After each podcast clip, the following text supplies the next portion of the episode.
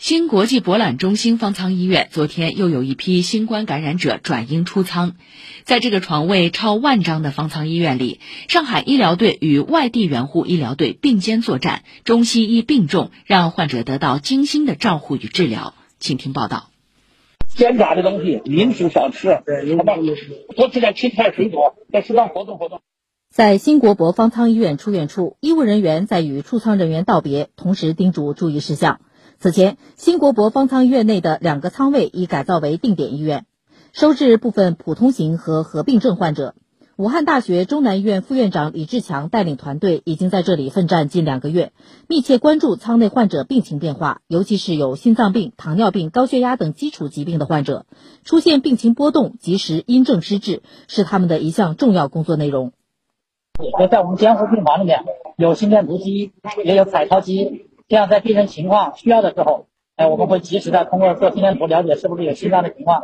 这时候还有一些糖尿病的患者，血糖不好，本身人的免疫力也会下降，所以导致这个容易发生感染。那在这种情况下，我们要严密监测血糖，尽量把他血糖调整到一个正常范围。中西医并重，方舱医院打出了组合拳。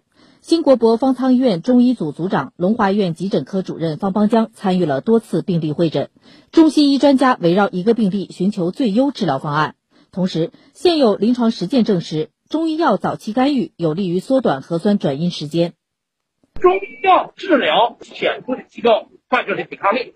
我们要先症而治，病人没出现症状的时候要开始治。无症状感染者早期的中药干预有利于阻止疾病的发展，可以减少患者后来的一些症状的发生。